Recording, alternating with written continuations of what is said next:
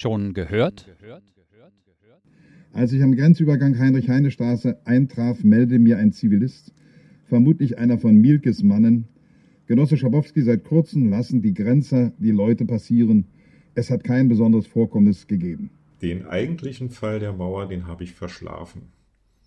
Und zwar ähm, hängt das damit zusammen, dass ich für den 10. November mit einem ehemaligen Studienfreund verabredet war und der stammte aus Zypern. Sowas gab es damals in der DDR, dass man aus einigen westlichen Ländern eben in einzelnen Fällen auch dort studiert hat.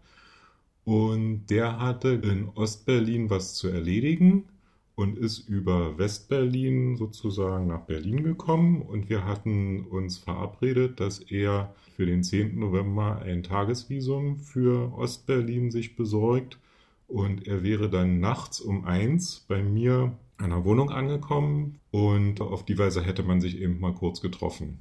Und ähm, dann habe ich mich dann kurz nach sieben Fernsehen ausgemacht, schlafen gelegt, in der Erwartung, dass der dann eben nachts um eins bei mir klingelt und bin dann eben nachts um eins nicht geweckt worden, sondern der hatte dann morgens um sieben bei mir geklingelt und war ja war sehr durcheinander und hat sehr pathetisch irgendwie gesagt, dass er mir eine historische Nachricht und überbringen muss. Und das war es dann eben auch, dass er mir dann erzählt hat, dass er äh, die Mauer gefallen ist und dass äh, alle rüberkommen nach Westberlin, ganz viele Trabis in Westberlin fahren.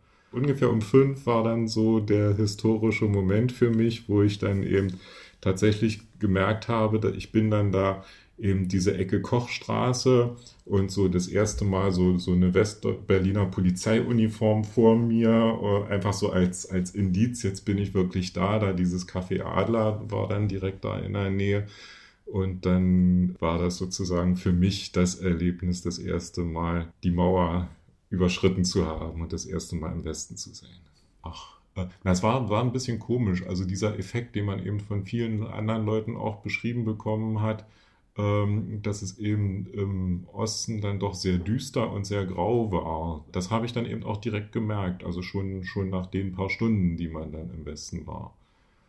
Naja, dann hat sich für mich eigentlich äh, schlagartig so der Alltag und der, der Lebensinhalt verändert. Also äh, die Mauer blieb ja dann offen.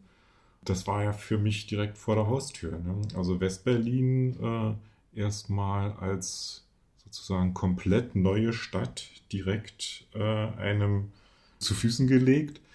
Und äh, für mich war dann eben auch interessant, ich bin ja ein paar hundert Meter von der Mauer aufgewachsen, einfach mal zu sehen, wie sehen denn die Straßen ähm, sozusagen auf der anderen Seite aus? Die hießen ja im Osten und im Westen hatten die ja den gleichen Namen und man hat das, das andere Ende der Straße nie gesehen. Beruflicher Alltag hat sich stark verändert. Also es ist so, dass beispielsweise man eben äh, viel besseren Zugang zu technischen Fachinformationen hatte. Also ich war ja damals schon im EDV-Bereich tätig alles, was an EDV nennenswert war, kam ja eigentlich äh, grundsätzlich aus dem Westen, aber man hatte keine vernünftige Fachliteratur darüber und auf einmal war das alles da.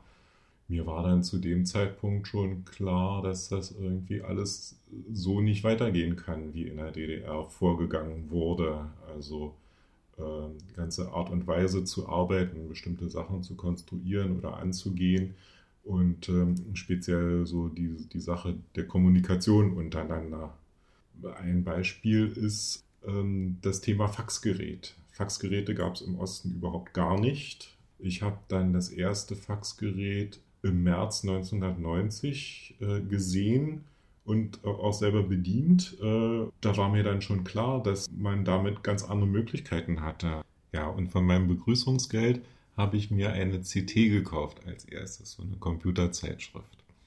Als zweites habe ich mir, glaube ich, eine Telefonkarte gekauft, weil ich eben besagten äh, Studienkollegen aus Zypern ab und zu mal anrufen wollte. Und aus dem Ostberliner Telefonnetz war das beim besten Willen nicht möglich. Und dann hatte ich mir eine Telefonkarte gekauft und bin dann immer in Westberlin in eine Telefonzelle gegangen und habe dann nach Zypern telefoniert.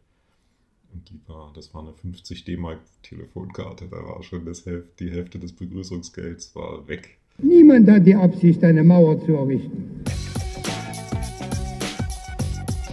Sie hörten eine Produktion der Werkstatt für Audiobeiträge.